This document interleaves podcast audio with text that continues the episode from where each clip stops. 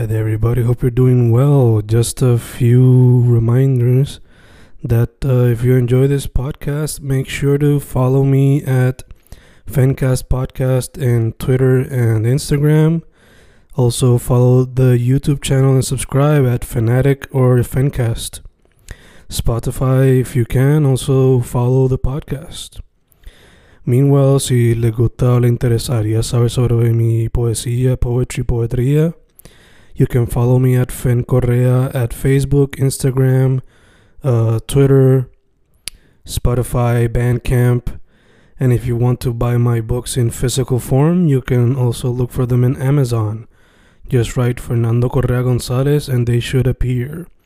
Once again, for the podcast, Fancast or Fancast Podcast en Instagram y Twitter, and YouTube bajo el nombre Fanatic o Fancast. Y si le interesa mi poesía, poetría, poetry, Fen Correa en Facebook, Instagram, Twitter, Spotify, Bandcamp y en Amazon bajo Fernando Correa González. With all that being said, enjoy the interview. Thank you. Boom, boom, boom, grabando, grabando, Fincas grabando. Hoy estoy con dos miembros de una banda de... Ellos le ponen metal, pero también a veces yo no diría que son metal full, por ponerlo así. Lo pondría siempre. También. So, son dos miembros de Avandra, Gabriel Rodríguez y Cristian Ayala. ¿Cómo estamos? Eh, Todo bien. So, este, nada, yo hablé brevemente, súper brevemente, de quiénes son, pero para que la gente sepa qué hace cada quien y si ustedes fuesen a ponerle un nombre al sonido de Avandra, ¿cuál sería ese nombre? Pues yo soy Cristian Ayala, yo toco la guitarra, compongo las canciones, toco el teclado en algunos de los álbumes, los primeros dos específicamente. Um, y partes del tercero, que fue el que salió hace poco. Um, allá está Gabriel, que es el bajista. Deja, déjame a mí, déjame a mí, Eh. tú, tú sigue. sigue hablando de ti. ¿Cómo tú, cómo tú describes a Bandra?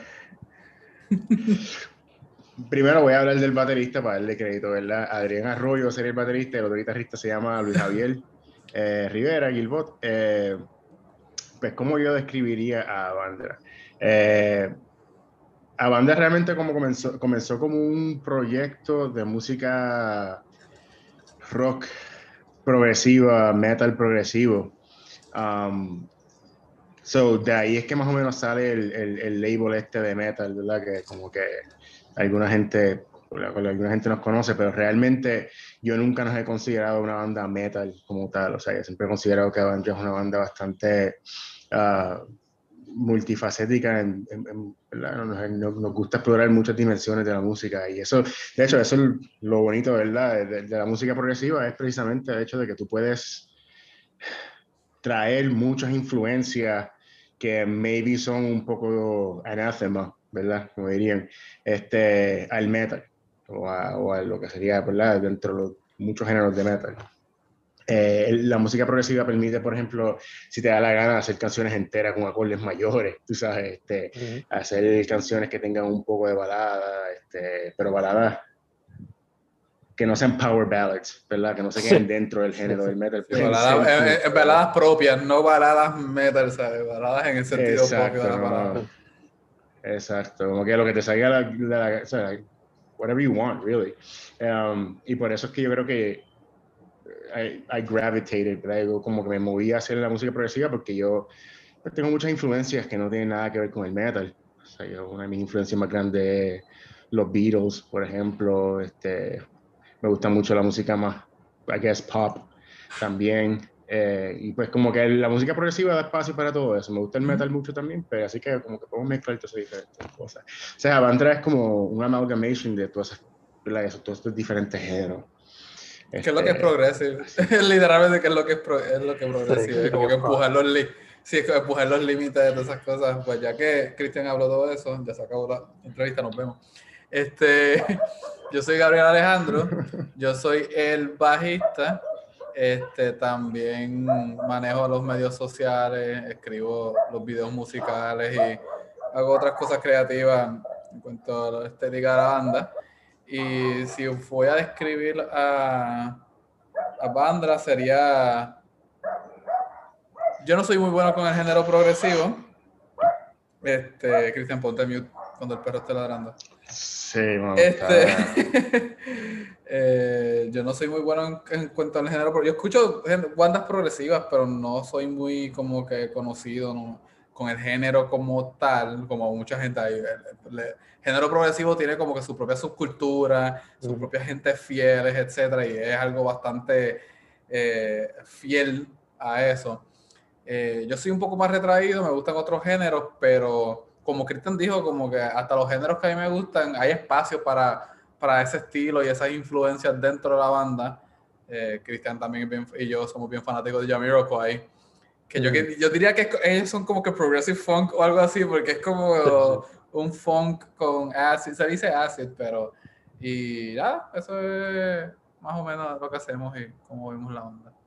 Super nice, más. De hecho, como o sea, no se ponen el level de rock o metal como tal, pero prog, el hecho de tratar de mover la música hacia adelante, es como que yo diría, por lo que he notado, la misión de la banda, to some extent. So, a eh, veces es por, no es por decisión, porque por lo menos yo viniendo de afuera, desde que como que sacamos la segunda producción, que fue la que fue con un, con un sello, un sello disquero, eh, como que te encajan en ese, en ese lugar, te publican en revistas prog, eh, hablan en los foros prog, eh, te invitan a festivales prog. Mm, o sea, no es necesariamente que lo, lo, estamos buscando, porque si nos invitan a tocar un festival rock, en uno metal, en uno hip hop, lo, lo iríamos felizmente. Pero como que el mismo mundo, el mismo internet y los algoritmos de la gente mental, como que te ubican ahí y si tenemos que empezar por ahí, empezamos por ahí, como dije, mucha gente fiel, Cristian hablamos con mucha gente en los foros y esas cosas, y es una, es una comunidad bien chévere, así que a veces es como que no necesariamente que pensamos, ah, vamos a, vamos a hacer las cosas para este público, eh, hacemos las cosas porque hacemos, Cristian compone porque compone lo que a él le sale, lo que a él le gusta poner en la canción, y lo que la gente decida con eso, pues ha sido mayormente prog. Sí, sí, sí. De hecho, pero lo que le iba a preguntar era, like, este, el punto sería entonces mover la música hacia adelante, sea experimentando con cualquier sonido. So, mi pregunta sería, ¿experimentarían quizás más con elementos de jazz o de funk? ¿O si se tirarían algo bien full experimental como Mr. Bongo o algo así? Metiendo sonidos de, de, I don't know, de salsa o de sonidos más menos pegado al metal o al rock, por ponerlo así. ¿Tú has pensado alguna vez en eso? Sí, o sea, fíjate, es más que yo, yo pienso mucho dentro de los géneros que, ¿verdad? Más me corren por la sangre, como quien dice, y realmente el jazz no es un, nunca fue un género que yo realmente, que mi oído se enganchó a él, o sea, no fue un género que realmente me encantara. Me gustaba en el sentido, este, de como el sentido técnico, me gustaba en el sentido de, de la misma teoría del jazz y de, lo, y de lo libre que era muchas veces, ¿verdad? Este, um, y claro, o sea, he escuchado Coltrane, he escuchado Pat Metheny, me gusta, por ejemplo. Este, me gusta mucho, más que nada me gustan los guitarristas fusion mm. que cualquier otra cosa. Brett Garcet, por un tiempo que Brett Garcet me gustaba mucho. Alan Holdsworth me gustaba mucho. Este, John McLaughlin. O sea que muchas tengo esa influencia, Aldi Meola, a mí me encantaba, me encantaba, todavía me gusta mucho Aldi Meola. Eh, desde que escuché, no sé si han escuchado Friday Night in San Francisco, que es con Aldi Meola, Paco de Lucía y John McLaughlin. Insane, insane, insane stuff. Um, so hasta cierto punto, sí, porque también el otro guitarrista es bien fanático del jazz. O sea, Luigi estudió en la Inter y, realmente lo, no quiero hablar por, por, los maestros ni por la gente que estudia en la Inter, pero la Inter, por lo que yo he podido apreciar, realmente la Inter es un lugar donde este, el jazz es lo que predomina en, en cuanto a la teoría y a la técnica de guitarra. O él sale de ahí más que nada. Um, me gustaría y, y me gusta, o sea, pero siempre es y, y, lo mismo con el funk, o sea, estamos hablando de que Jamiroquai es como un prog funk ahí, y ahí me encanta, ¿sabes? Ese último álbum, Auto, Automaton, que ellos sacaron, Automaton, este, ahí me encanta. Pero siempre lo voy a filtrar a través de cosas que, que a mí me gusten mucho. ¿sabes? Por ejemplo, casi siempre se va a filtrar a través de, de lamentablemente, para alguna gente, para otra gente no, se va a filtrar a través del metal, se va a filtrar a través de, de mis sensibilidades más pop, ¿verdad? este, se va a filtrar a través de, de, de todo eso, so que siempre van a haber elementos. Por ejemplo, este tercer álbum realmente se mercadeó como, como progressive metal porque, el, porque la disquera quería este, mercadearlo como progressive metal, pero realmente este último álbum es mucho más ambiental. Eh, por ejemplo, el tecladista era Vikram Shankar, que es un, como que esta, esta, esta figura bastante eminente y está o sea, subiendo cada vez más en el mundo de la música progresiva y de la, y de la música eh, de score de películas también. Mm. Um, so, Vikram está ahí y él, y él contribuyó mucho a los teclados del tercer álbum, eh, que eran mucho más, con sonidos mucho más experimentales y mucho más raros que lo que nosotros habíamos experimentado previamente. Así que siempre nos estamos moviendo. Yo soy un fanático del sci-fi, so yo siempre como que creo una música que tenga un ambiente y tenga un feel que, que como que lleve a eso. Como ¿verdad? Este, este último álbum, again, fue súper ambiental y, y, todo comenzó. De hecho, la primera canción de este álbum comenzó porque yo quería hacer. Eh, eh, yo quería hacerle la música a un sorry about that. Quería hacerle la música a un, a un juego de video que se llama Elite Dangerous, que no tiene un buen soundtrack. El soundtrack es como lacking, bien brutal. Y yo dije, ¿sabes qué? Yo voy a comenzar a escribir algo, como que algún, alguna, este, alguna pieza de cinco minutos, que, que, aunque esté en repeat constantemente, pero que me dé ese feel de sci-fi. Y Celestial Reed, que es la primera canción del álbum, comenzó así.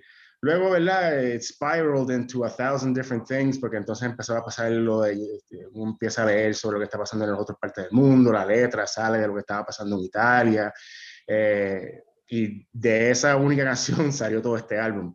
O sea, eh, este último álbum se escribió y se grabó desde marzo a mayo del año pasado. O sea, fueron dos meses de escritura y de grabar.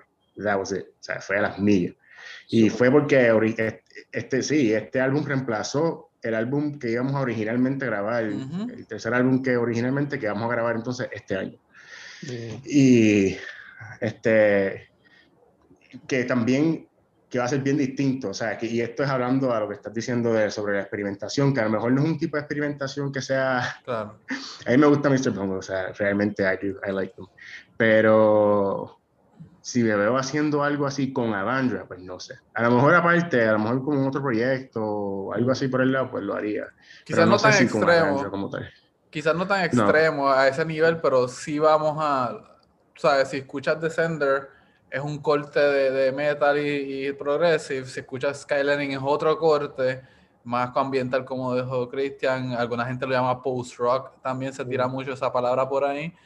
Eh, se escucha lo que íbamos originalmente a grabar, que no pudimos grabarlo por la cuestión de la pandemia y la cuarentena, eh, va a ser mucho más pesado, también de carácter pesado, así que dentro de algunos parámetros sí podemos experimentar, dentro de algunos pilares sí nos podemos como que ir de lado a lado por ahora, no estamos diciendo que de aquí a 5 o 10 años tratemos un funky baseline o algo así porque queramos hacerlo, o como Cristian dijo que lo haga por el otro lado, pero por ahora lo, lo, por lo que nos dirige es ese tipo de experimentación dentro de, de algunos parámetros todavía establecidos.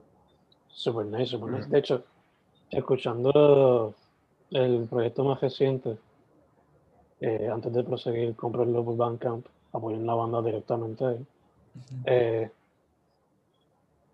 por lo, porque lo, uh, al escucharlo vi que una transición fácil, por lo menos por lo que veo, sería algo más como que symphonic o power metal o epic metal. No sé si consideran eso en algún momento o si ya son, lo han considerado o si son fans del género como tal. Pues mira, yo, yo, por lo menos yo, yo, yo tuve una banda hace mucho tiempo hace mucho tiempo, cuando era un bebé.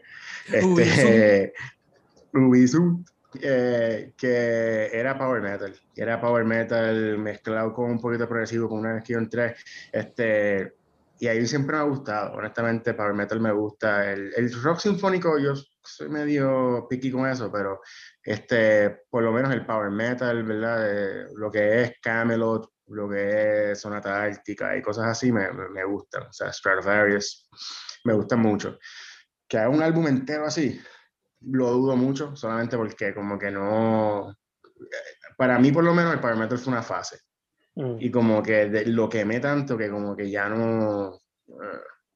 lo escucho y es el, como que... El power metal tiene unos parámetros de los que no se sale, tiende a ser mucho más repetitivo que lo que no no, nosotros no estamos dispuestos a hacerlo, Cristian no está dispuesto a hacer. O sea que no, no es algo que podemos hacer. O sea, a mí me gustaba mucho Rhapsody, pero yo te cojo, yo te escucho uno tres canciones de Rhapsody como mucho. O sea, yo no puedo seguir con el chucu, chucu, chucu, chucu, chucu, chucu, chucu. O sea, son excelentes músicos, eh, las, las orquestaciones y las composiciones están geniales, pero sinceramente yo eh, eh, tiende a ser muy demasiado repetitivo y nosotros yo creo que ahí es que entran los lo lados progresivos, que nos permite como que abrir la puerta y salirnos del chucu chucu chucu a hacer algo distinto.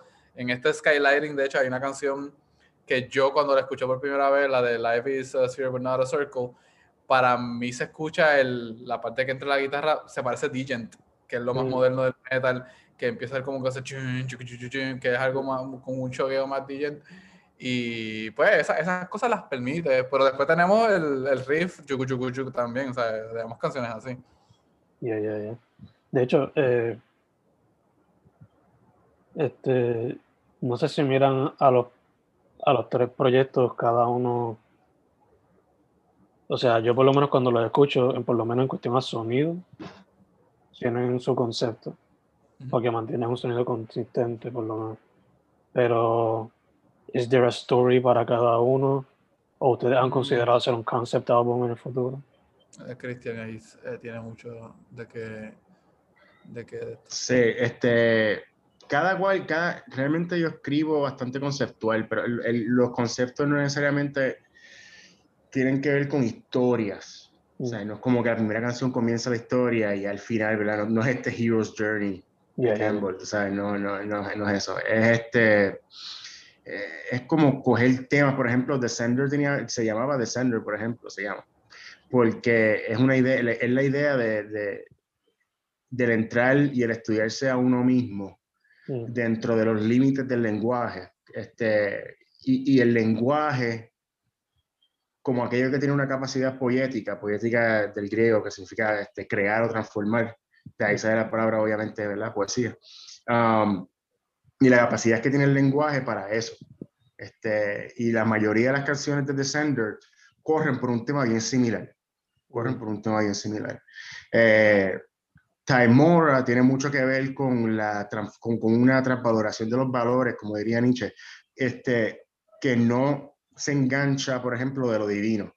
Eh, la segunda canción, que es este Threshold of Evolution, esa canción tiene mucho que ver con eso, tiene que ver con la capacidad transformativa que tiene el ser humano a partir de unas transvaloraciones de valores, pero que no se enganchan dentro del otro mundo, no, no, se no, no dependen y no están predicados sobre, sobre el, el, pensar y en el creer de un más allá, sino que todo es posible aquí, en el ahora. y, y, las y, las capacidades mismas que tiene, por ejemplo, sé yo, si tú eres neurocientífico, pues la plasticidad, and so on and so forth. Um, y que también corre por las ideas del lenguaje y cosas así. Um, so, esos dos álbumes siguen eso. El tercer álbum, como se hizo en esta época del, del, del, del, del COVID, realmente habla mucho, es hasta, es hasta cierto punto era eh, terapéutico, porque tiene mucho que ver también con la capacidad de, de transformación. Er, eh, por ejemplo, Ernest Becker es un un filósofo del siglo XX, él escribió un libro que se llama The Denial of Death, donde él habla que la motivación que subyace a muchas de las acciones humanas es la ansiedad por la muerte. Entonces, eso es algo que Sheldon Solomon uh, recientemente sacó un libro que se llama The Worm at the Core, que también él habla sobre ese tema. Y es ¿verdad? Una de las cosas que tú ves durante, eh, y más ahora en esta pandemia que es mundial, ¿verdad? Este, es que esta ansiedad por la muerte comienza a sublimarse y se hace cada vez más obvia. Entonces, hasta cierto punto, este álbum era una forma de como contrarrestar eso.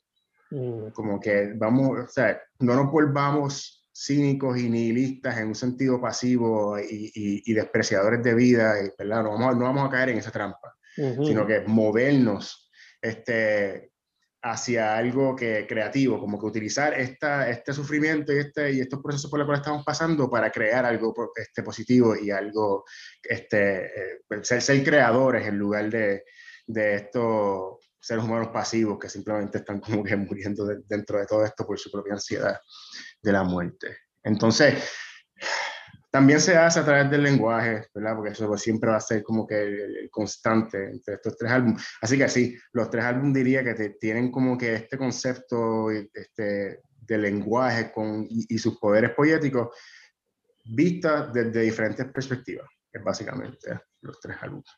Super nice. So, lingüística, filosofía, facing mortality. Sí, Cristian tiene una maestría en filosofía de la UPI, yo tengo un doctorado de filología oh, Salamanca, sí, Ahí hablamos y nos conectamos ciertas cosas. Él, es más del lado filosófico y yo de lingüística y conectamos ahí como que hablamos. Super fucking, super fucking nice. Así que, again, otro mensaje para la gente que dice que el metal no tiene eh, no tiene exploración de temas reales. Pueden escuchar la música de Avandra como otro ejemplo. La música que escuché. Um,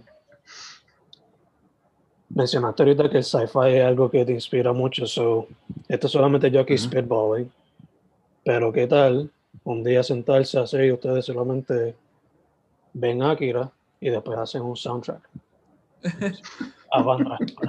pues, pues si supieras que este, mi estudio o sea, se centra mucho en los cómics. Yo hice un doctorado que yo estudié los, los cómics de Marvel en los 60 como eh, como el lenguaje en los cómics como espejos de la era donde se crearon, donde se construyeron. Y yo, he publicado varios cómics también en Puerto Rico. Cristian y yo siempre hemos tenido la idea de hacer unos cómics basados en los CDs, los álbumes de Avandra. Eh, el nombre Descender también, aparte de ser el concepto este de, filosófico, nichiano, lingüístico, de introspección, también viene de un cómic por eh, Jeff Lemire, y Dustin Nugent que se llamaba Descender. Eh, en aquellos tiempos está bien interesante, el cómic es bien bueno. Eh, fue, la secuela Ascender fue medio rara, pero el cómic como tal, el Descender está bien bueno. Así que sí hay esa cuestión de somos geeks, el nombre de la banda viene de Dungeons and Dragons, mm. este, de D&D. Eh, de nuevo, Cristian le gusta jugar videojuegos, nos gustan los juegos de mesa, jugamos juegos de mesa. Este, yo compro cómics hasta el día de hoy, así que sí hay un alto nivel de geek, aparte de lo académico aquí que está, se filtra y se esconde. Super nice, super nice. So, ya que menciona que le gusta D&D y video games, la pregunta es, eh, ¿qué video games están jugando ahora? ¿O what books are you reading? Tú yo, Gabo. Pues, pues yo voy a hacer el mío porque es mucho, es mucho más breve. Este, mm. eh, y después te lo tiro a ti, porque a ti te gustan los strategy games, estos bien kilométricos, así que yo. Este, oh my God. Este, sí, eh, yo, pues ahora mismo. Eh, acabo de terminar una racha desde enero para acá. mi hermano me regaló el libro de Geddy Lee de los Bajos, de oh, Big Beautiful Book of Bass. Y me entró esta cuestión de leer sobre música. Yo había leído ya varios libros, Victor Wooten tiene un libro, estas cosas. Eh, leí el de Geddy Lee, leí después el de Neil Peart, de cuando él se le falleció su hija y su esposa, que él hizo, eh, se llama Ghost Riders, el viaje que hizo a Estados Unidos para pues, mejorar y superarse. Después me leí la segunda novela de Victor Wooten que salió en febrero y acabo de terminar un libro de Tony Levin que salió en el 98. Tony Levin es el bajista de King Crimson, una banda progresiva como que de, la, de las más conocidas. Y tenía muchas cosas, de hecho, yo compartí con Christian, le enviaba screenshots de cosas para leer porque era un libro bien interesante que él habla de toda su experiencia con tureando y música desde los 70 y él a veces te da consejos de qué hacer, bla, bla, bla, y eso. En cuestión de videojuegos, llevo un tiempo que no, no estoy jugando mucho. Durante la pandemia me puse al día con todos los videojuegos. Eh, tengo la consola que tengo es PlayStation 4. Y lo que estoy jugando en sí es, a mí me gustan mucho los Gundams, que es un mecha anime. Hay un juego que es free to play en PlayStation 4 que se llama Gundam uh, Battle algo y es literalmente tú adquieres Gundams y los pones a jugar. Tiene un learning curve bien malo porque los primeros Gundams que vas a tener son una porquería y tienes que jugar como por dos meses para empezar a sacar suits buenos. Pero como yo soy tan fan, yo con solo ver el, el mecha, yo como que, dale, cogí todos esos meses y me puse a jugar. Y es lo único que juego realmente al momento, eh, esperando que salga un nuevo God of War o anuncien algo de Metal Gear, no sé. Cristian. Super nice, super nice. De hecho, Pues yo. Ah, sorry. No, sí. debería salir un juego de pelea de G Gundam. Está pasando mucho tiempo y no ha salido nada. Este, no, no son mis favoritas. G-Gundam no es mi favorita, ni Gundam Wing, pero yo entiendo que en Estados Unidos fueron los más grandes porque fueron las que se transmitieron por Tsunami y mucha Yeah, gente yeah. le gusta. Pero yo soy más de los de los de los de los obscure series, de la más oscura. Chris. Ya, ya, entiendo, entiendo, entiendo. Eh, Chris, Ay, el más hipster. Yo, yo, yo, yo fui a Japón solamente para ver el Unicorn plebe. 1-1 y todo, ¿sabes? Así. ¿viste la cara y toda la cuestión? Sí, yo fui para allá. Ah, Yo- dude, oh my God. Literalmente, yo un día me vi que existía un Gundam Café en Japón y yo dije, yo quiero ir. Y se, convenció un viaje con mi expareja y fuimos y estuvimos allí. Compré como 400 pesos en Gundams allí. es otra Ya. historia. Es otra historia. Cristian. Dale, Chris, You hear that, ladies? Ex-pareja. He's available. Eso fue a propósito. Eso fue a propósito. I, I know it all. Este, um, pues en cuanto a juegos, sí, es verdad. O sea, lo que dijo Gabo, que gustan los juegos de estrategias kilométricos, eso es muy cierto. O sea, mi juego favorito, by far, en estos últimos, que sé yo, cuatro años, ha sido un juego que se llama Stellaris. Y Mm. Stellaris es un, lo que se conoce como un 4X strategy game. Eh, o sea, it's, it's, again, it's, it- en- para el tema, yo llevo jugando un mismo mapa, un campaign, como por el, el último mes, más o menos. O sea, literalmente. Ya. Yo, yo tengo, yo creo que si tú cheques mi Steam, son como 600 horas que yo le he metido a ese juego desde que lo tengo. Um, que para alguna gente eso es como noob hours. Tú sabes, como que only Ya. 600 hours, what are you, a noob? Pero, eh, o sea, eh, I love that game este, a muerte. Y el soundtrack de ese juego, holy Jesus Christ, el soundtrack de ese juego es lo más hermoso, más bello que tú vas a escuchar en tu vida. Este, y que es una influencia bien grande, porque por ejemplo, ¿verdad? esto no es para destrozarle la, la sorpresa a nadie, pero no creo que importe. Um, luego de este álbum más pesado, yo tengo planeado hacer este, un álbum que sea como un poquito más synthwave, Mm, con la misma banda, o sea, va a ser un ya. poquito más dark synthwave sci-fi y tiene mucha influencia de Stellaris, ese soundtrack en particular. Um, so, yo estoy jugando, o sea, todavía lo juego cu- cuando tengo tiempo de jugarlo, pues eso realmente, el juego que yo más juego definitivamente es Stellaris, eh, pero soy bien fanático a muerte de The Witcher 3. O sea, y, y Oh. digo 3 porque realmente el 1 y el 2 yo lo jugué antes de que saliera el 3, me encantaron, pero el 3 No. es como que... ¿What? ¿Viste algo, Gabo? Sí, que jugaste el 1 y el 2 antes que saliera el 3, como que sí. Este, Bueno, hay gente que juega el 1 y el 2 ya con el 3 habiendo salido para poder como que, porque lo bello de ese juego es que tú puedes importar los saved games. So, todas las decisiones que tú hiciste en los, en los primeros dos juegos se, wow. ¿verdad? De- se ruedan al, del wow. primero al segundo, del segundo al tercero. De hecho, el segundo está bien cabrón porque es un juego que literalmente es como siete juegos en uno. Son las, las decisiones. BioWare, por ejemplo, que hacen Mass Effect y eso, tienen la costumbre de que te dan las decisiones, pero they're not really, they're not, they don't have real consequences. Es como que escogiste una decisión, it was always going to lead to that outcome, no importa, it's the illusion of choice. Mm, And The Witcher es como que the choices actually matter, you know.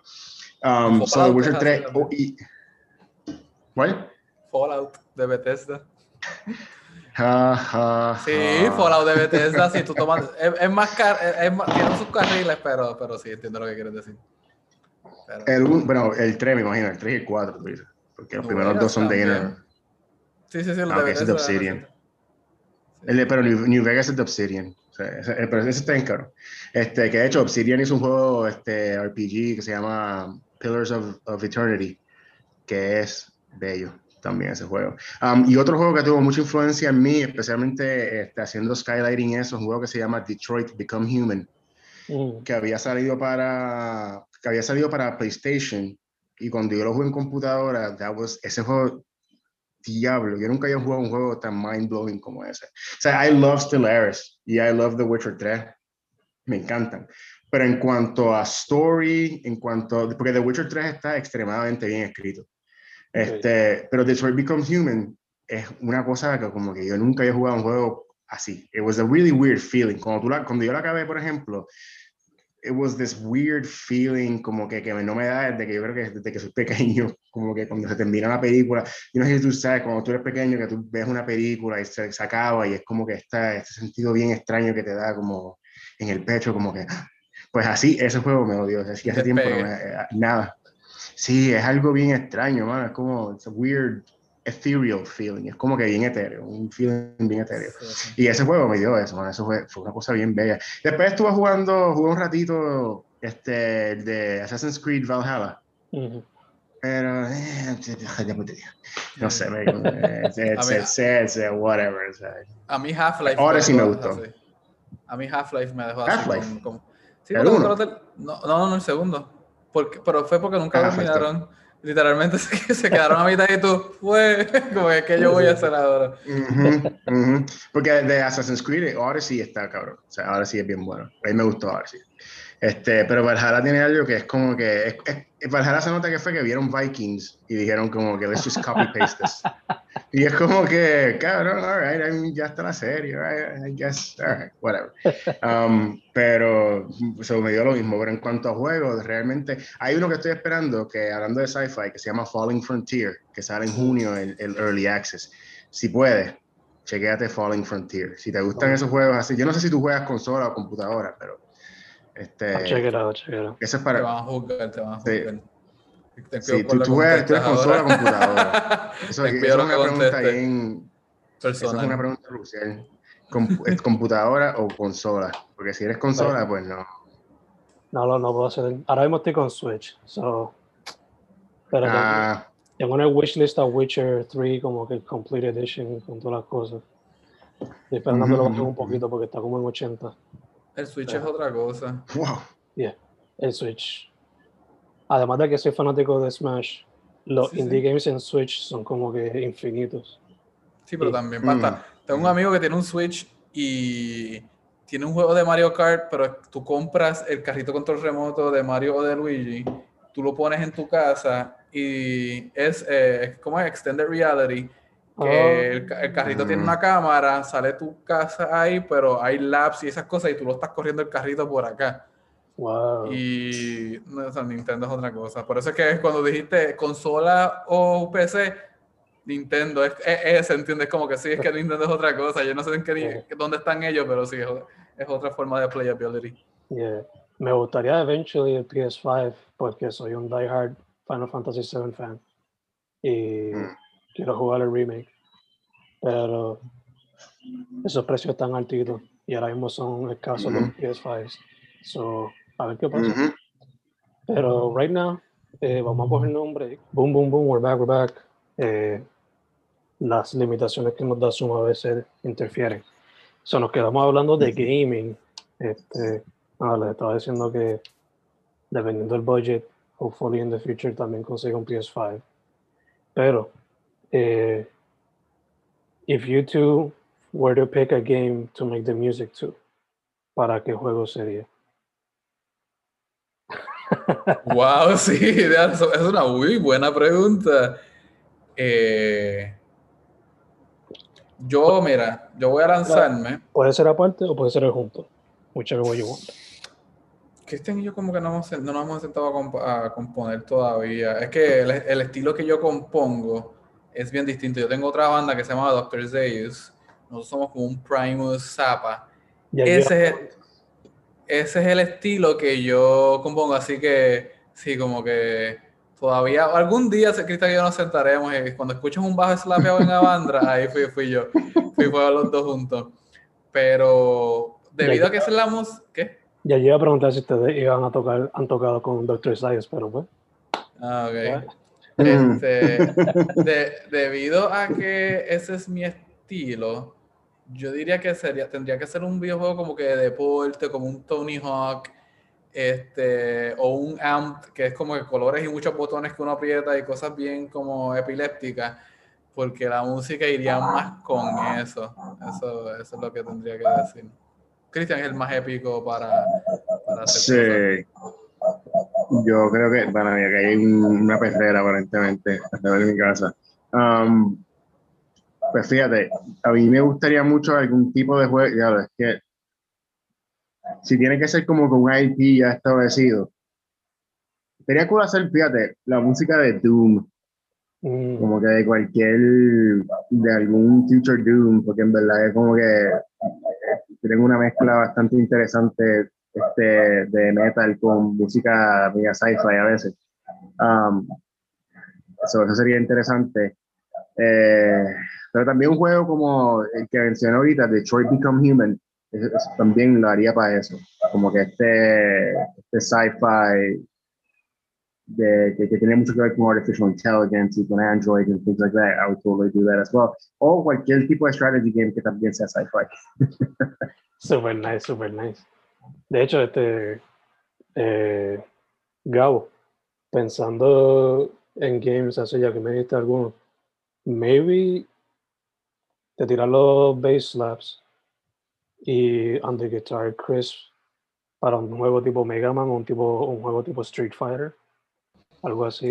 sí, definitivamente te- tiene que ser algo medio arcade-ish que, Sí. que, permita, que permita para el looping de la música. Pero yo tengo ya unas ideas de unas cosas que yo quiero hacer en bajo para que Chris me haga como que eso mismo, como que la camita alrededor, a ver cómo empezamos de ahí, a ver cómo funciona ese, ese tipo de cosas. Y quién sabe si hacemos como una banda de Jamiroquai al estilo on the, on the, on the side. Super nice, super nice. Eh, y entonces, if you were to make the music, the music or remake the soundtrack to a movie, ¿a cuál sería? Yo haría el soundtrack de Seinfeld. Eso es lo que yo iba a decir ahorita de... Yo haría el soundtrack de Seinfeld, pero Pero más... una película. Pues haríamos la película de Seinfeld para darle el cierre. No sé cómo vamos a traer a Seinfeld para hacer eso, porque él está bastante contento con que la serie no, se quedó ahí. Y después haría música para eso. Sí, así. Para- en mi caso, si, si, si The Expanse hace una película, pues yo le hago la música de The Expanse. Awesome, awesome, awesome. Eh, no, volviendo a, a Vandra como tal, este, I wanted to ask, um, hablar un poquito del new project. ¿Eso sería entonces ya for next year o by the end of this year o no hay un set date para eso? El plan, es- el- la cosa es que el plan ahora mismo es que sea para finales de este año. Ese es el plan, eso es como que lo que nosotros queremos. Eso. Pero. todo es un plan como el de Rosselló, este plan se hace. pues, este, pues, el, el- problema está en que, por ejemplo, en octubre, todavía no se sabe si el Power Europe, nosotros vamos a tocar en los Países Bajos en, febrero, en, en octubre de, de este año. Y, pero es verdad, con todo esto del COVID no se sabe, ya, ya están empezando a cancelar muchos festivales del verano, o sea, cancelaron uno en julio, este, que está bien cerca, ¿verdad? De la fecha de octubre, Entonces, como que yo pensando, si no se da el, el festival, pues puede ser que, puede ser no, vamos a trabajar duro para que salga este año. Si se da el festival, pues eso complica un poquito la cosa, porque entonces hay que practicar un montón. Nosotros queremos hacer un tour pequeñito antes de, antes de tocar el festival como tal, por Alemania, este, por Bélgica, Francia y whatever. So, que vamos a tener que darle bastante duro a, las prácticas de la banda para poder, ¿verdad? Tener todo ahí súper super aplicado, que estemos tight como banda y no llegar allá. Yo lo que no quiero es llegar allá y hacer el tourcito antes y como que ahí tratar de poner los tight para llegar al, festival jugando más Sino que desde acá de Puerto Rico empezar a hacer eso y, en, los, en los shows antes del festival simplemente final. Eh, que eso va a tomar mucho tiempo y cualquier persona que grabe, o sea, sabe que grabar eso es lo más eh, time consuming que existe. O sea, y grabar es realmente bien complejo. Grabar toma mucho, mucho, mucho, mucho tiempo de uno. Y que me da miedo hasta cierto punto no poder entonces como que llegar a practicar las canciones 100% para poder entonces tocar como quiero que suene eh, así que todo va a depender de eso. Gacho, gacho. Este, moviéndonos un poquito al tema de la escena en Puerto Rico, quería preguntarle, eh, basado en la experiencia de ustedes, ¿cómo ustedes ven a la escena del, del rock y del metal en Puerto Rico actualmente? pues, Chris, un momento, ¿tú moviste algo cerca del micrófono? ¿Te escuchas medio muffled? Yo, ¿Te no, como que medio... No, ok. Sí, Um, pues la cena, mira, hablando de la cena, realmente como que la cena sufrió un cantazo bastante fuerte hace dos días atrás. El viernes, el viernes, sí, eh, el viernes, el viernes. Viernes o sábado, sábado, sábado en la noche. Sábado, sábado. Pues, eh, Erico, Erico la vez que Antesco falleció por un infarto que le dio y fue como que bien shocking, ¿verdad? Como que Erico fue una de las primeras personas que, que de las primeras personas que como que fundó la escena de Puerto Rico o sea, antes de Eric, esta gente realmente, para el tiempo de Cardinal Sin y eso, no había escena así full en Puerto Rico de metal. Y las personas que ayudaron a realmente fomentar eso, y pues, entonces como que le dio la oportunidad sí, de mantenerlo, y, y, exacto, lo importante es mantenerlo, y también nunca se quitó desde que lo empezó, o sea, que se 30 años atrás. Y de hecho, los primeros dos shows que hizo a Bandra fue porque él nos invitó a nosotros. Nosotros pudimos tocar esos shows por él. Y, y ahí fue, por ejemplo, que, que Nelson Vara nos dio a nosotros tocar, que entonces le envió el, el, el email a la, disquera, que nos tenía que chequear, la disquera nos vio y nos filmó, o sea que fue como que por esos eventos que Érico, ¿verdad? Eh, nos, nos permitió tocar, pues movió muchas pistas para la banda, para mejor. Este, y eso, eso, este, very, very much um, está difícil prever un futuro, o sea, no es que no hay, porque sí hay gente, pero sin una figura como Érico presente, yo no, o sea, va a ser algo bien distinto, o sea, se va a sentir bien distinto, no, no tenerlo en, eso, en esos lugares va a ser va a ser algo, o sea, yo, yo empecé en la escena como a los 16 años, cuando estaban los pactos de sangre, los opera mística y esas cosas, y Érico estaba allí ya ya, ya Érico estaba allí y siempre estuvo y yo me quité del metal, me quité de la música, regresé 20 años después y Érico estaba ahí. Que ahora hay un, un, hueco bien grande, o sea, em, al igual que tú, yo tengo, yo me acuerdo haberlo conocido a él, creo que fue when I was like 13, 14 en un festival de esos de metal que hacían 15 20 bandas en Calle. En Calle, sí, lo de Calle y los de Cristian tocó en uno de esos como. Sí, sí, sí, dos, dos veces. Los primeros dos veces, creo que fue.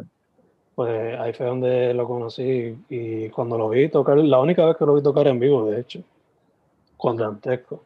Y era para el tiempo mm. de La Mano de la Muerte, el álbum. Mm. Es como que no solamente de esos músicos slash agentes culturales que apoyaban la escena full, especialmente ese lado de la escena que era tan underground comparado con los otros que están ahora más mainstream, que como ustedes dicen va a dejar un hueco significativo. Ahora a ver era... antorcha. Y era bien, algo que el rock era bien antes, era el rock como pues por ser mucho anglosajón, etcétera, tendía a inclinarse más hacia la cultura anglosajona americana o cualquier cosa anglosajona. Érico no. Érico resaltaba mucho lo puertorriqueño, él, él hacía shows en Cagua, en, el pueblo, en la placita de Cagua, eh, hacía shows en Calle, donde tú comías fritura, te bebías par de medallas y tocaban metal puertorriqueño y era también resaltar la cultura puertorriqueña en el metal, que es algo que ahora es para nosotros la norma, después de todas estas cuestiones, de todas estas crisis, etcétera, somos, hay mucha más conciencia sobre la identidad puertorriqueña, pero él estaba bien adelantado, él estaba en eso viento en popa hace, décadas, así que este, sí, es todo, todo, es, es todo ese paquete de, de, cuestiones, de cosas que, que lo hacen único, que como dijiste, es un hueco que yo no sé si alguien pueda, o sea, si alguien esté dispuesto a, y no es que no haya gente que pueda, es gente que esté dispuesta a hacerlo, porque consume tiempo, consume una vida. O sea, él, él, me dijeron que el sábado él iba a cantar en un, con, con el tripi, ellos estaban yendo a un lugar en calle y que se pasaban tocando pues durante la cuarentena con, con distanciamiento y eso, y se dieron cuenta porque no llegó. Así que él, hasta en todo esto él, él seguía, ¿sabes? Uh -huh. seguía. No, sí, y creo que fue el mes pasado que la banda sacó un disco también. Que eso yo lo vine a saber en estos, eh, o sea, fue ayer cuando yo supe que él falleció y me voló la mente. Eh, y supe también del disco. Pero ya, es de esas figuras que siguió para adelante, a pesar de mucha gente busca reconocimiento o whatever, pero él siguió metiendo mano. Este, sí.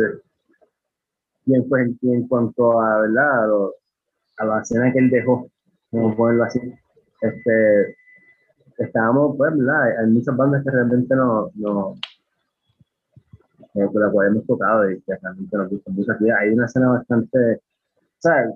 La escena de Puerto Rico, hay que ser sincero, siempre ha sido dominada por bandas thrash metal, es lo más que como que domina, siempre ha dominado, este, o, o bandas extreme, o sea, que el, el brand de metal, de la banda, pues como que siempre ha sentido medio raro dentro de todo esto, porque siempre venimos after bands que just want to blow your head off con, you know, good voices y con músicos pesados, y nosotros llegamos con algo un poquito pues, menos extreme, um, pero siempre ha habido apoyo independientemente, como que no es como que, ah, eh, esta banda nos vamos, y que uno se va a dejar solo, al revés, ¿sabes?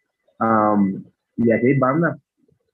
Eh, en muchas entrevistas siempre me preguntan, por ejemplo, eh, oye, ¿y la escena progresiva en Puerto Rico? Si hubiera una escena progresiva en Puerto Rico, ¿sabes? Como que aquí hay una escena metal a la cual bandas progresivas pues, pertenecen, uh -huh. pero no hay una, no hay una escena o sea, de música progresiva como tal aquí en Puerto Rico. Y aunque hay bandas, again, o sea, está Moths, se ha escuchado sobre la banda Moths, Moths es deportivo, está The Wrong Sides, que es la banda de Israel, este, un guitarrista está duro, este, Pericious. Hay, está Pericious Patience, que se consideran algo, que se considera algo, ¿verdad? Progresivo, aunque ellos, ellos, yo sé que ellos, son, por ejemplo, son muy fanáticos de, la, son muy fanáticos de Open, los, mm. los, gemelos son fanáticos de Open pero eh, me gustan muchas bandas, me gustan bandas que no son tan siquiera metas, realmente. Me gusta mucho Utopia, por ejemplo, no, no este, me gusta Epilogio. Nice. Sí, pero... yeah, yeah. sí, sí, Epilogio. Epilogio está súper cool, a mí me gusta mucho. Space Corona también es bien bueno. Ah, Space Corona está.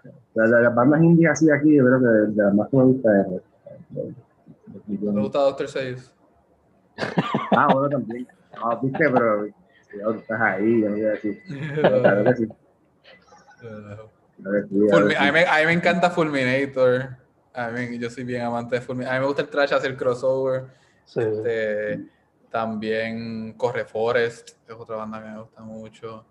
Eh, cambiar. Y, y, me gusta que cuando hacemos shows juntos, para mí uno de los mejores shows que se ha dado en tiempos recientes fue uno con un handlebar con Fulminator, Calamity y Correforest. Y fue como uh, que los fanáticos uh. de todos esos géneros allí metidos y se pasó súper bien. Y creo que Puerto Rico, por, por cantidades, por carecer de cantidades, nos vemos esforzados a meter todo bajo lo del rock, la bandera del rock, pero creo que es mejor. Yo creo que es mucho mejor para cuestión de, de compartir, para cuestión de experiencia. Yo creo que se pasa mejor porque yo no te pudiese ver tres bandas del mismo género metal o de metal en general tocando una tras otra, pero si me dices que viene una que es pop punk, viene otra que es trash crossover, y viene otra que es más trash tradicional, dale, yo feliz, porque no, lo mismo va tres veces no, y aquí como que te, te cubren eso muy bien. Yeah, yeah, yeah. Yo por lo menos cuando empecé siendo fan para el tiempo de MySpace siempre hacía, siempre era mucho eso, como que muchas bandas trash y muchas bandas death unidas y como que no había tanto crossover de género así como dijiste pop punk, crossover trash tipo War y una banda progresiva ahí metida también. Que casi ahora tuve una entrevista con un muchacho que eh, Charlie HS, él, le, mete, le metía al math rock, punk e indie. Que concordamos en eso, que quizás es más crossover en cuestión a los tipos de bandas. Quizás la escena se puede ir unificando más todavía. Porque ya se está viendo bastante a través de que los artistas visuales ayudan a hacer el álbum, el cover art. Y los que son más cineastas, pues ayudan a hacer el music video, por ejemplo pero maybe las comunidades de los fans como tal, a través de hacer los shows que sean de diferentes géneros, maybe pasan cosas nuevas. So, les quería preguntar, ¿hay alguna banda con la cual ustedes quizás todavía no han tenido la oportunidad de tocar en vivo y les gustaría? Mira, sería, oh, perfecto. Me imagino que es un lindo que hay. Este, nosotros hemos tocado con Fulminator. ¿Con quién? Con. No hemos tocado. No te escucho. Ah, Fulminator. No, me gustaría hacer un show con Fulminator y Fulminator tiene también el tema este del espacio. Mm. Que me gustaría hacer como que pues nosotros tenemos el sonido, ellos tienen más lo visual del espacio. Eh, yo soy bien amigo de varios, de varios miembros de Rob, de, de Christian Quitán. Eh, y hemos hablado, hemos hablado de, de, hacer algo, especialmente tan pronto todo esto termine, eh, hacer como que un lanzamiento oficial de Skylighting. Ellos sacaron un EP, Omniplasm, en diciembre también, muy bueno. Así que vamos a ver si se pueden hacer los juntes. Eh, el problema es que pueden pasar dos cosas, o cuando todo esto termine, todo el mundo quiera salir de sus casas y el primer show que se haga se va a explotar de gente. Así que hay que tener cuidado dónde lo hacemos, cómo lo hacemos, porque eso va a estar todo el mundo, o la gente va a estar todavía muy cautelosa y va a estar vacío como quieras. Así que es como que una de las dos cosas. Yo estoy vacunado ya, o sea que yo puedo, me pueden toser y estoy mejor. Pero pero sí, como que Fulminator es una, es una buena. Que saquen los robots y eso a mitad Sería genial. Es verdad que sí. Estaría súper cool. Estaría súper cool. Yo siempre cuando chamaco siempre quise ver a War en vivo. Ahora tengo mi propia. Mis aliens puertorriqueños aquí. Exacto. Exacto. Y, y realmente como que Epilodio también sigue grabando con la que yo me gustaría tocar. Yo sé que el estilo de ellos es distinto, obviamente, el de nosotros, pero, pero, yo creo que tenemos los suficientes, las suficientes canciones como para llenar un repertorio que no sea tan, que no sea tan, va a ser distinto, pero que no sea como que jarring, que no sea un whiplash, que vea la gente como, what the hell, que realmente esto y super extreme on the other side. Este, creo que nosotros tenemos como que enough songs como para poder Tocamos las paladitas, las acústicas a paladitas y, y bregamos bien. O las más, las más ambientadas, que así el primer álbum que se llama Alma Mater, que eso como que se cae, puede caer. Alma Reveries, A Decision Must Be Made. Ah, Decision Must Be Made. Y esas canciones así que son un poquito más como viajeras. Este, y The New, esas canciones así caen, yo creo que caen, pueden caer fácilmente. Y Skylighting entero y Skylighting entero, realmente. Excepto After Ground, no puede ser que Exacto, ah, verdad. Así que, que la transición no va a ser muy difícil si llegan un día a colaborar y tocar en vivo juntos. Eh, sí, es cuestión de escoger las canciones correctas. Exacto, exacto. O sea, yo, antes de toda esta cosa, fui para un evento de estos de Symphonic y tenían Utopia, eh, los Walter, Rafa Pavón, Andrea Cruz y se me olvida el otro, y Calma Carmona.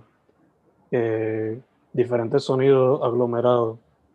So que ya es totalmente posible, es cuestión de, como dijiste, song selection. A ver qué es la que hay.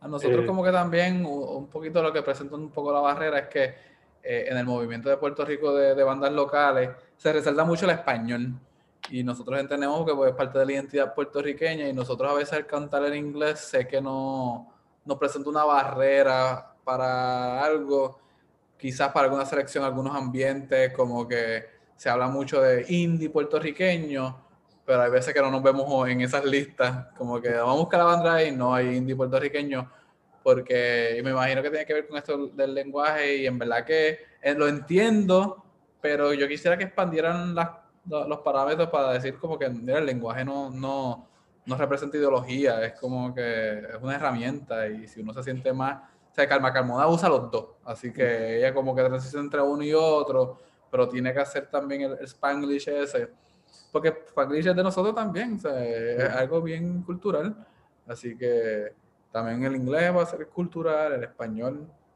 cualquiera, en verdad, este, que, que tengan todas todas las variedades. Ya, ya, ya. Que no debe ser una bajera, como dijiste. Eh, le iba a preguntar también, estamos casi cerrando, so antes de eso, eh, social media, donde la gente consigue la music. Pueden buscarnos en Facebook, sería facebook.com avandrapr, eh, por Instagram es avandrapr.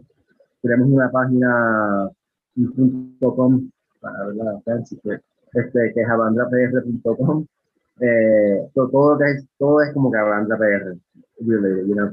Um, y en cuanto al Bandcamp, pues ya, que no me acuerdo si es avandra.bandcamp.com, me parece que sí, ahí nos pega. Sí, es. Pero sí, es avandra.bandcamp.com y ahí pueden ver todos los discos de nosotros.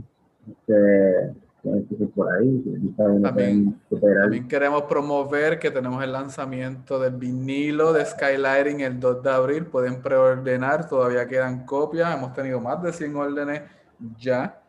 Algunas piden 3. En verdad que ha sido algo, eh, algo que eh, estábamos hablando sobre la escena y lo apoyo, que aunque no, no, no hay una escena de prog, eh, el rockero puertorriqueño tiende a apoyar y también tiende a coleccionar mucho. Y de hecho, Erico tenía, tiene su tienda Oris Court eh, en Cagua y, y llevaban una versión de eso a los shows y varias personas vendían.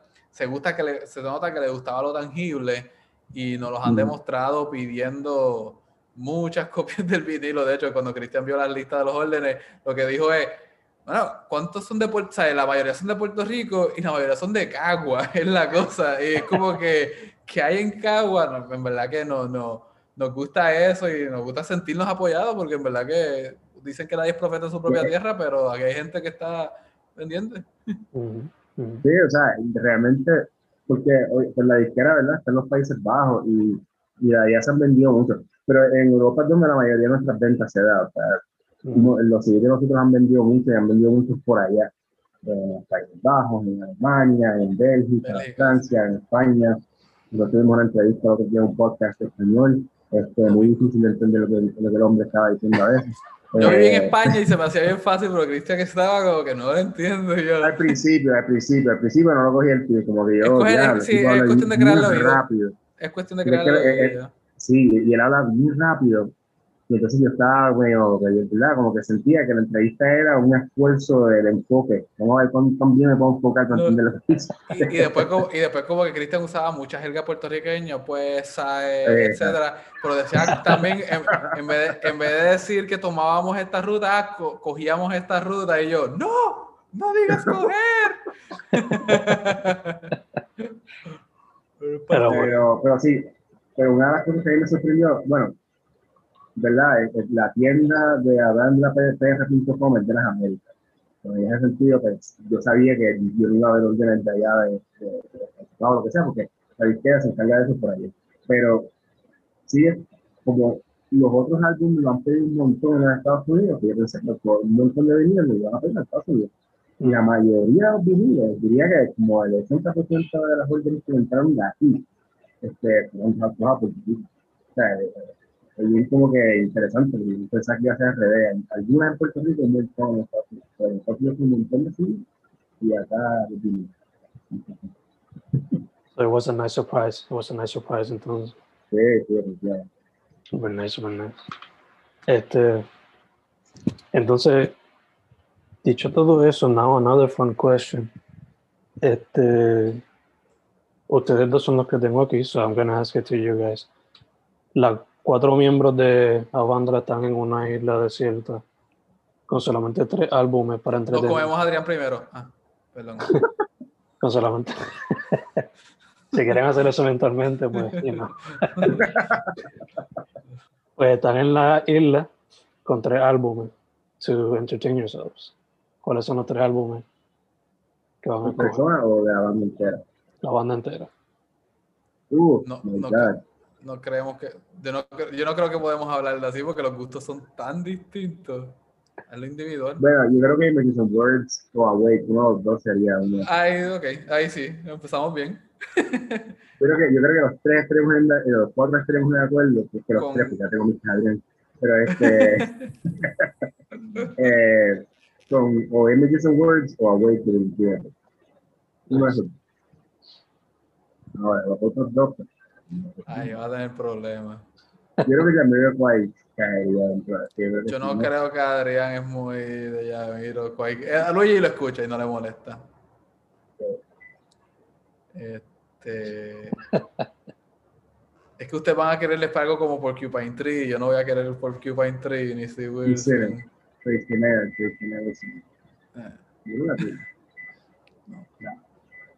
Pueden coger soundtracks. Pueden coger soundtracks.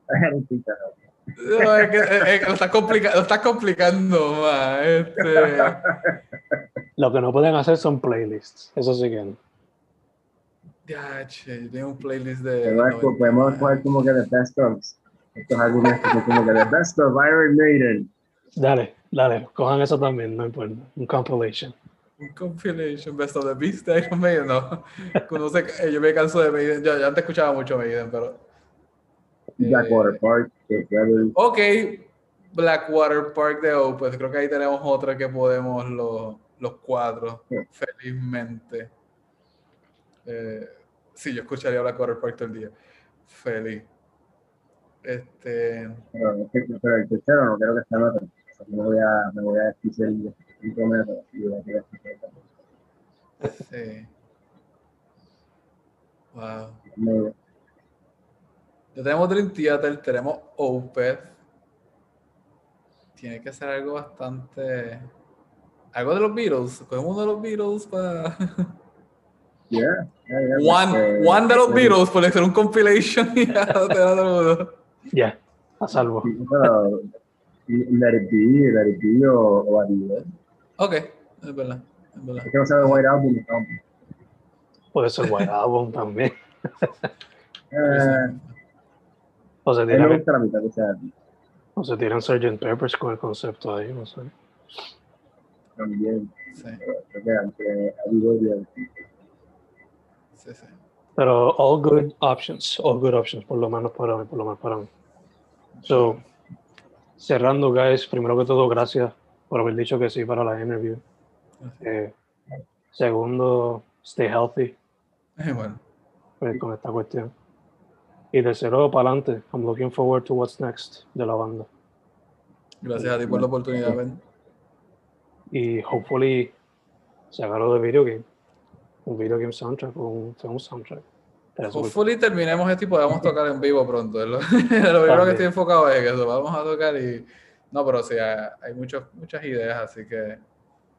eh, como es el cielo, el sky es el límite. Exacto, exacto. Vale. Gabriel Rodríguez, Cristian Ayala, de Avandra. Thank you once again. Thank you once again. Thank you. Ah,